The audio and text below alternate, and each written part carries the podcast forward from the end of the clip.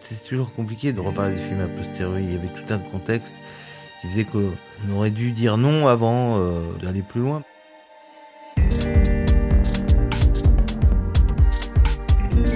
Il y a des films que l'on fait pour de bonnes raisons et il y a des films que l'on fait pour de mauvaises raisons. People, la suite de Jet Set, grand succès de l'été 2000, est né pour de mauvaises raisons. Ce n'est pas moi qui le dis, c'est Fabien Antoniente, son réalisateur. Écrit dans la hâte, loin de l'esprit du premier opus, sous l'influence de son acteur principal José Garcia, le film a rapidement pris un mauvais départ. Tout commence dans une brasserie parisienne, tout juste après la sortie du premier volet. José Garcia et Fabien Antoniente se retrouvent à discuter devant une tranche de foie gras. C'est en tout cas ce qui racontait à l'époque de la sortie. Jet Set avec José Garcia, Samuel Le Bihan, Della Muti, Lambert Wilson, c'est une plongée euh, dans les fêtes splendides de l'aristocratie parisienne. On y suit des prolos qui vont infiltrer ces soirées et c'est vraiment une comédie sur les différences de classe. People, c'est pas du tout la même chose et Fabien Antoniente va nous raconter la jeunesse de cette suite. Une suite mal aimée. Fabien Antoniente, vous le connaissez, il avait déjà rencontré le succès avec 3-0 et à l'époque, il n'avait pas encore tourné le film qui avait fait sa renommée, Camping. Fabien Otoniente raconte le tournage fou de People, la suite de Jet Set. Nous rencontrons Fabien Antoniente dans les bureaux d'une société de production parisienne où il écrit son nouveau film. Il revient sur la folle aventure de People. Quand le film est sorti, Jet Set, ça a été euh, l'émergence du, nouvel mode. Il y a eu plein d'articles sur la Jet Set, il y a eu des boutiques qui s'appelaient Jet Set, il y a eu des coiffeurs qui s'appelaient Jet Set. À Marseille, il y a des- j'ai vu des, plein de boutiques avec le même, la même typo que Jet Set, comme ça, un peu en italique. C'est moi qui ai fait naître ce- cette connerie. Donc c'est parti très très haut cette Jet Set. Il y avait des émissions People, spéciales Jet Set sur TF1, tout ça. L'idée d'une suite ne déplaît pas à Fabien Antoniente. D'ailleurs, il a une idée d'emblée. Son idée, elle est très simple, c'est de prendre le contre-pied du premier film.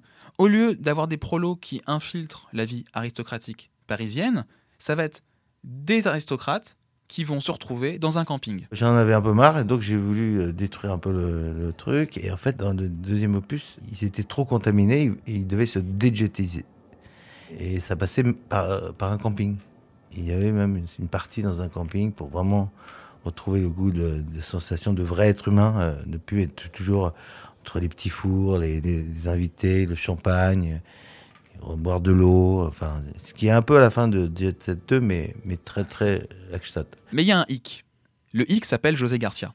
La suite ne peut se faire qu'avec José Garcia, qui est à l'époque une énorme vedette. Mais voilà, euh, Garcia, comme c'est une vedette, il a ses conditions. En fait, José Garcia, euh, ça n'inspirait pas beaucoup. Et lui, il était vraiment euh, bankable à l'époque. Et c'était lui qui avait, on a, s'était vraiment régalé avec le 1. Il était le, le- il avait interprété un type, Mélor da Silva, tout ça. Il, il voulait pas vraiment y retourner. euh, et un jour, euh, on se fait une bouffe, effectivement, à la Lorraine, un 15 août. Je sais pas si on a mangé du foie gras, mais enfin, c'était lourd. Ça n'allait pas du tout avec le 15 août. Et, euh, et il m'avait dit, moi, je veux bien le faire, mais en fait, là, mon Fabien, faut tout changer, faut, faut être à Ibiza. Et là, Fabien Antoniente reprend sa copie à zéro. Il se remet à écrire. Pas le choix. J'ai un peu tordu, comme un beaubourg, tous les tuyaux. Et, euh, et c'est devenu euh, un truc un peu hybride entre Jet Set 2 et, People. Et c'est ainsi qu'est né le, euh, le film, effectivement. Mais il y avait toute ce- cette partie du scénario que j'avais travaillé pendant longtemps, mais qui m'a servi après parce que le camping, je m'étais mis sous le coude. Et puis voilà. Avec People, Fabien Antoniente, il voulait s'amuser avec les personnages du premier film. Il voulait retrouver cette galerie de personnages un peu délirants et les mettre dans un nouvel univers et voir ce, qui allait se passer. Évidemment, euh, Garcia, il veut pas rejouer le personnage du premier film. Donc il va lui inventer un nouveau personnage qui va être baptisé John John. Un freluqué, bodybuildé, euh, toujours énervé, une vraie petite peste. C'est un personnage qui est inspiré par un couturier très célèbre à l'époque, John Galliano. Lambert, euh, il était parti pour une carrière aux États-Unis. Et il a accepté de faire un, petit rôle pour- pour passer le bâton à Rupert Everett, si je puis dire. Voilà, et puis José voulait faire autre chose. José, il fait, il fait one shot, quoi. C'était la composition du milliardaire. Il voulait pas la refaire, il voulait refaire un autre truc, il voulait faire John John. Et ça m'a inspiré euh, de faire euh, une espèce de star de, de, Ibiza. Après, je me suis marré avec ça. Le film se passe à Ibiza. Qui dit Ibiza dit les Guetta. Et donc, Cathy Guetta, qui anime euh, la fête Fuck Me and Famous, va être consultante du film. Alors évidemment, Cathy Guetta, elle n'est pas complètement euh, inconnue à l'univers de Otoniente, puisqu'elle avait déjà joué dans 3-0. Et à la BO, on va retrouver David Guetta. David Guetta qui fait d'ailleurs une apparition dans le film en lui-même. Et donc après, c'est un peu mêlé avec Cathy Guetta qui, euh, qui faisait une soirée euh, célèbre à Ibiza qui s'appelle Fuck Me I'm Famous. Et donc, c'est un mélange de Cathy Guetta, c'est un mélange hybride de, de plein d'allumés d'Ibiza, quoi. Mais, mais allumés de la mode aussi. Sur le tournage à Ibiza, José Garcia est comme un poisson dans l'eau. Il allait en vacances là. Donc il connaissait ça. Il avait vu tout ça. Tous ces dingos là. C'est lui qui a eu l'idée de, de, du robot, des pilules. Faut pas le pousser beaucoup pour aller dans la connerie. Hein. J'ai écouté ce qu'il m'a dit. Il faudrait un robot avec des qui lance des pilules. Bon, très bien, très bien, José. Puis après, on a commencé à dessiner le robot pour que José rentre dedans.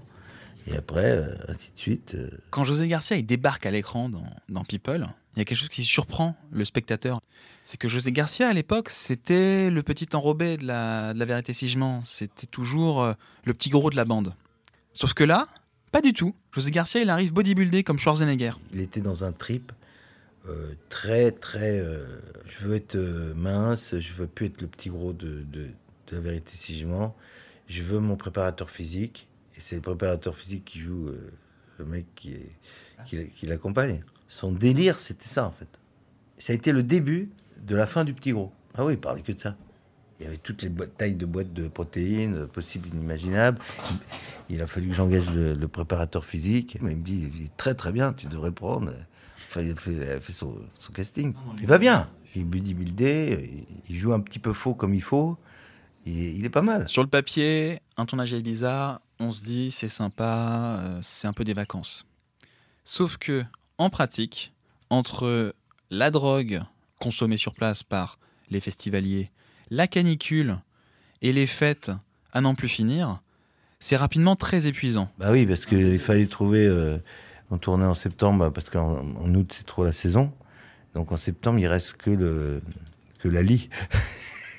et dès on mettait un quart de, décibels, il partait en transe.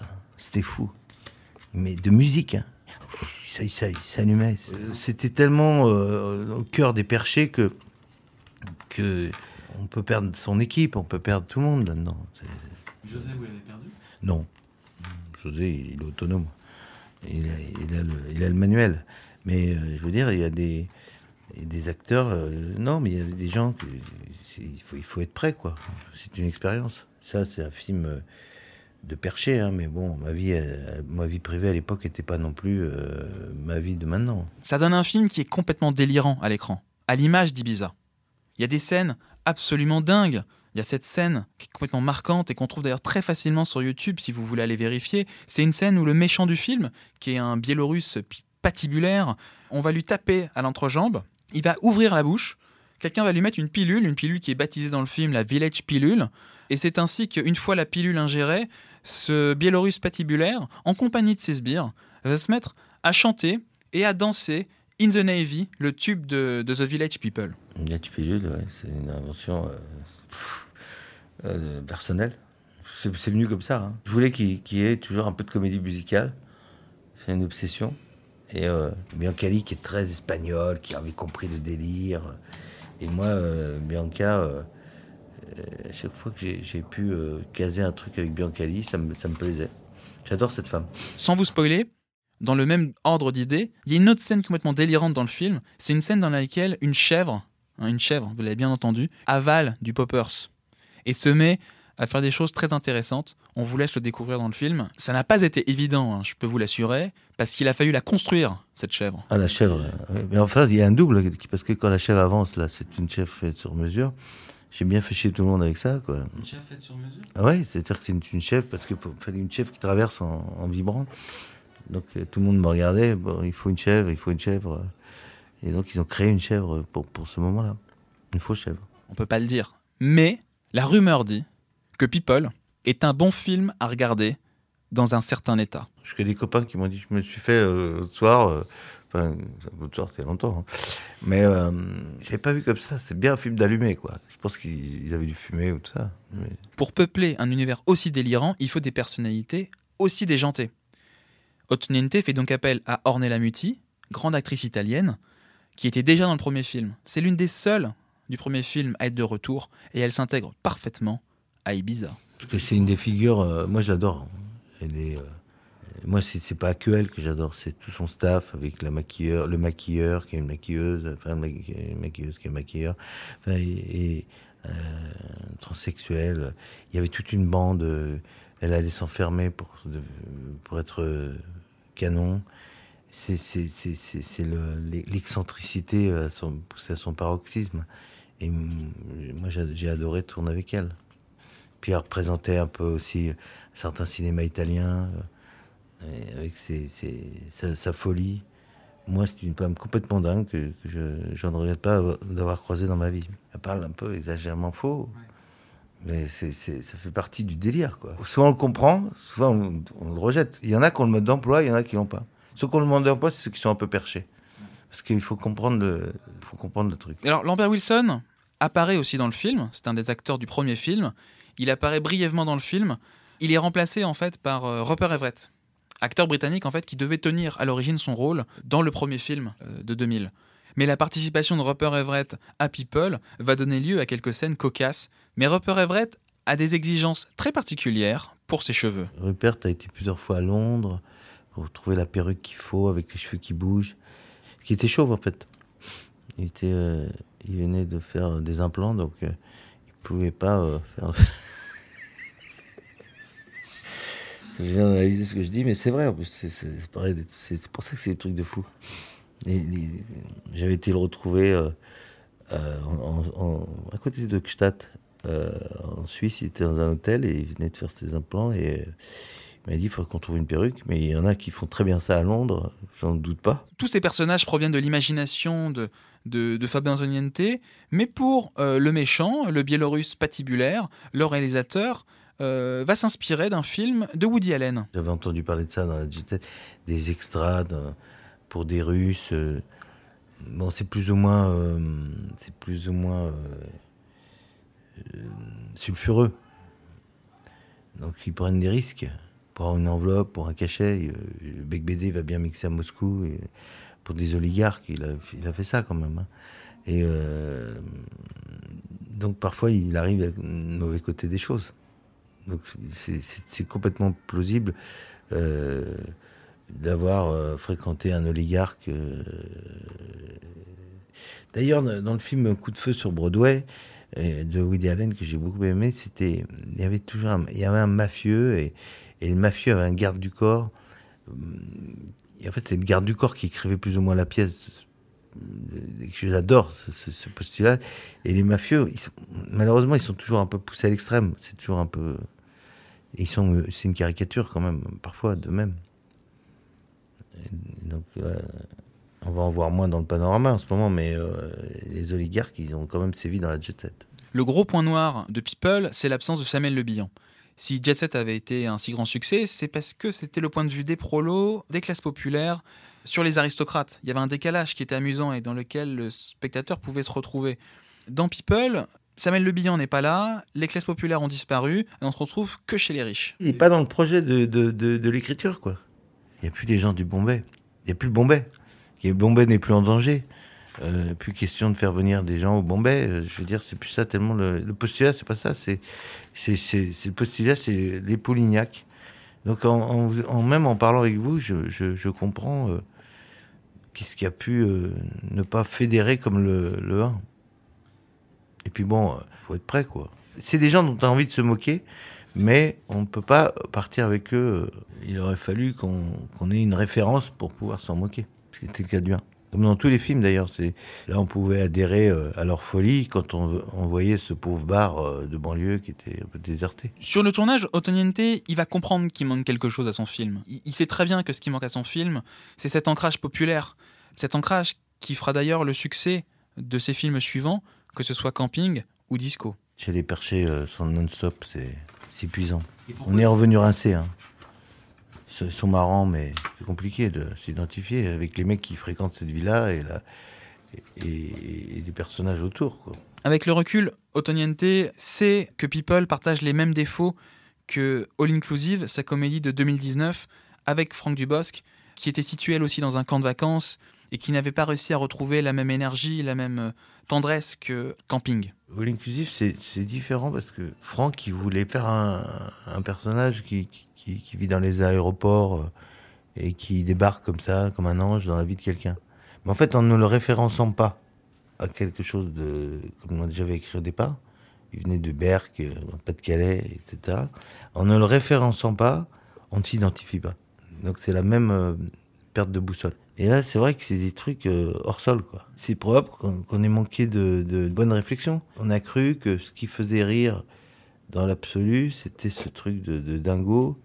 Et en fait, ce truc de dingo ne, fait rire que si on a des gens normaux. Et là, il n'y en a pas un pour attraper l'autre. Donc, euh, on est dans un film hors sol. Mais euh, ne serait-ce que pour les quelques personnes euh, qui le regardent encore avec un, œil qui frise, je, ne suis pas, je, ne crache pas dans la soupe. Et c'est une expérience qui est pas ratée, qui est moins réussie, quoi.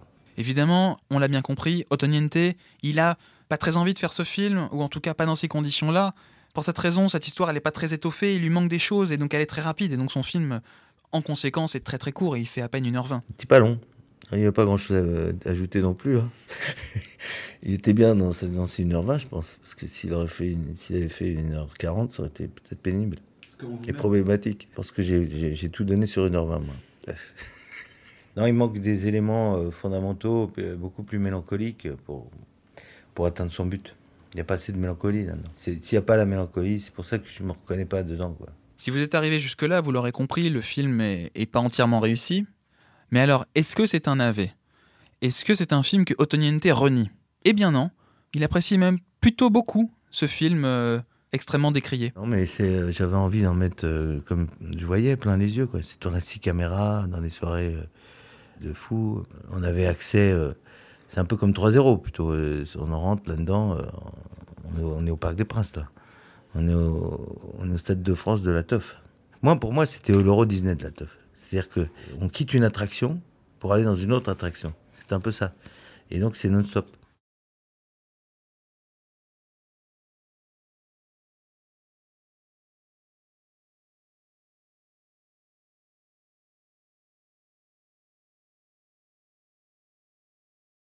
La sortie, c'est qu'on fait beaucoup de fréquences gays, euh, on fait beaucoup de musique. Parce que c'est aussi l'émergence de David Guetta, qui commence à devenir le DJ euh, qui a fait toutes les musiques du film, à la mode. Donc on part plus musique que cinéma. Il n'y avait pas l'envie euh, qui existait sur Jet Set. Celui-là, il était trop éloigné de, du peuple. Donc on a eu le, public qu'on devait avoir. Moi, je n'ai pas du tout de, regrets. Hein. On a eu 900 000 ou 800 000, je ne sais plus combien on a fait. Et dans ces, publics-là, il y a eu euh, beaucoup de fêtards. C'était plus des, chiffres du soir. On n'avait pas les 14 heures. en temps normal, 800 000, 900 000 entrées, c'est bien sûr énorme. Mais People ayant coûté très cher, et Jet Set, le premier opus, ayant fait près de 2 millions d'entrées, le résultat est en deçà des attentes. Peut-être d'un échec est, est venu un succès. Si Fabien Antoniente ne renie pas totalement People, c'est qu'il a une bonne raison. C'est grâce à People que Camping voit le jour en 2006. C'est l'histoire d'un médecin parisien qui va se retrouver coincé après un accident de voiture dans un camping dans les Landes. Ce concept, vous vous en souvenez, c'était l'idée même de Jet Set 2. Otoniente voulait à l'origine plonger les jet-setters dans un camping. La suite, on la connaît, c'est avec Franck Dubosc que Fabien Antoniente va écrire Camping, l'acteur deviendra sa muse.